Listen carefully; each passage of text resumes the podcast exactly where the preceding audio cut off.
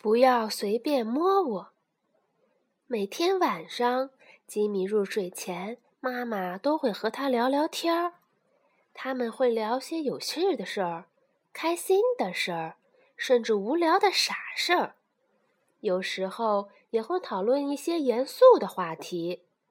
有一天晚上，妈妈对吉米说：“我好喜欢搔你的肚子呀。”她轻轻地在吉米身上搔痒，惹得他咯咯咯的笑。我也好喜欢抱你，妈妈说着，把吉米紧紧地抱在怀里。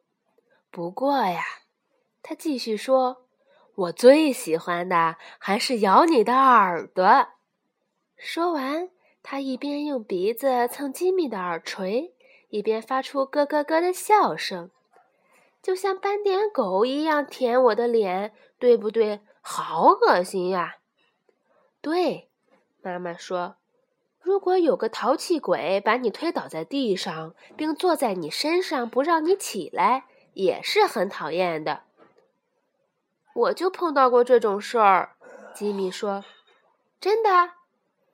那时候你有什么感觉？”妈妈问。“嗯，我简直要气炸了。幸好你没发生什么事儿。”接着，妈妈问吉米。有没有人欺负过你呢？嗯，吉米不太清楚妈妈的意思，是不是就像有人对你说：“请你闭上眼睛，张开嘴，我要给你一个大惊喜。”结果那个大惊喜就是一条蚯蚓。没错，妈妈说就是这个意思。不过骗子骗人的把戏可是很多的。有一个小女孩，我认识她吗？吉米问。不认识，可是真的有这么一个小女孩。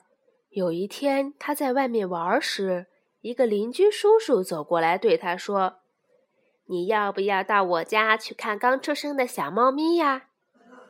小女孩认识这个叔叔，又对刚出生的小猫咪很好奇，就跟着他回家了。进了屋，小女孩左看右看，却没有看到小猫咪。她问叔叔：“小猫咪在哪里呀？”叔叔说：“如果你过来坐在我的腿上，我就让你看那些小猫咪。”小女孩突然有一种很不舒服的感觉。她说：“我想回家。”但是。那个邻居叔叔竟然把手伸进了她的内裤里，啊！他真的这样做了吗？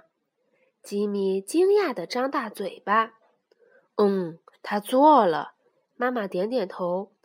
那个小女孩立刻逃出了门。那她成功逃掉了吗？是啊，他气也不敢喘的冲回家，把事情告诉了爸爸妈妈。后来呢？吉米问：“邻居叔叔对那个小女孩做的事儿是不对的，触犯了法律，他受到了应有的惩罚，好让他记住这次教训，以后永远也不再做这种事儿。”妈妈，为什么有人会对一个小女孩做这种事儿呢？宝贝儿，我真的不知道。妈妈哀伤地摇着头说：“我只知道这种事情是会发生的。”当然，如果大家都能像我们现在一样一起讨论这种事儿，孩子们就会懂得如何保护自己。在刚才的故事里，小女孩突然觉得很不舒服，你记得吗？妈妈问。吉米点点头。很多人在遇到危险时会有一些特别的反应，就好像身体里的报警系统发出警报一样。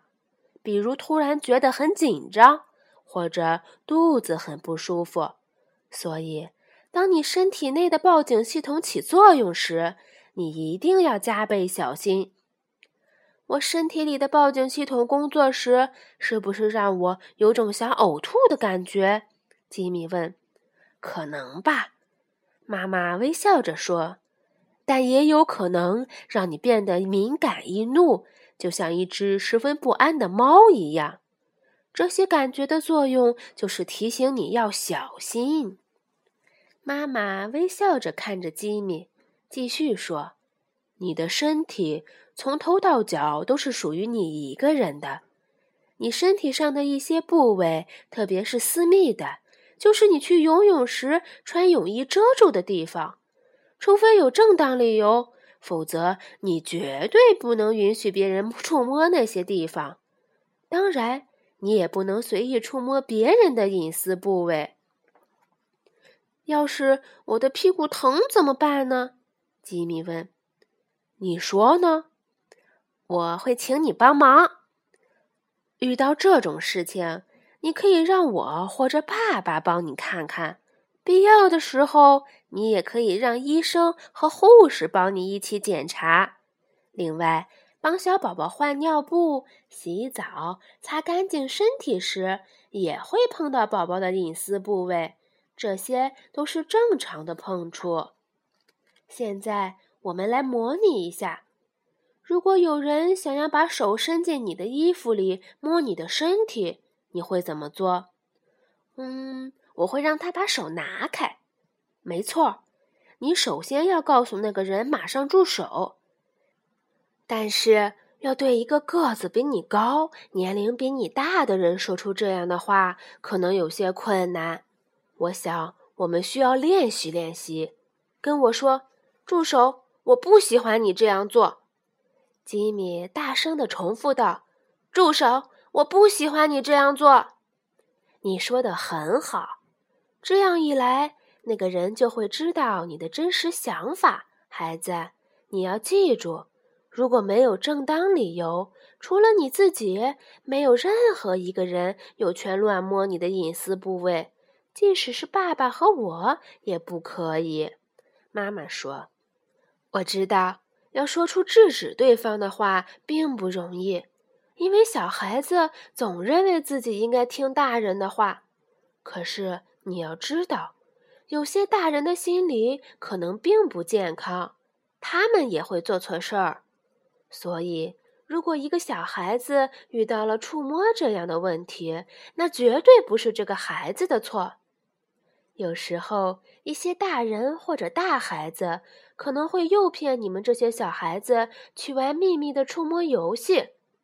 这些游戏可能让你很好奇，想要去尝试一下。如果碰到这种事儿，就算那些人要你保守秘密，也不要因为怕我生气或者怕对方嘲笑而不告诉我。如果我遇到了这样的麻烦，一定会告诉你的。吉米打了个哈欠。可是，妈妈，你猜猜看，我现在想做什么？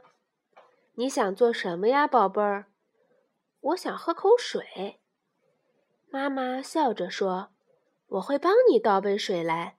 可是，你有没有记住我们刚才谈话的要点呢？”我全记住了，妈妈。要说不要，而且要快快的离开，不管发生什么事儿。一定要告诉大人。还有，如果遇到了触摸问题，那绝对不是小孩子的错。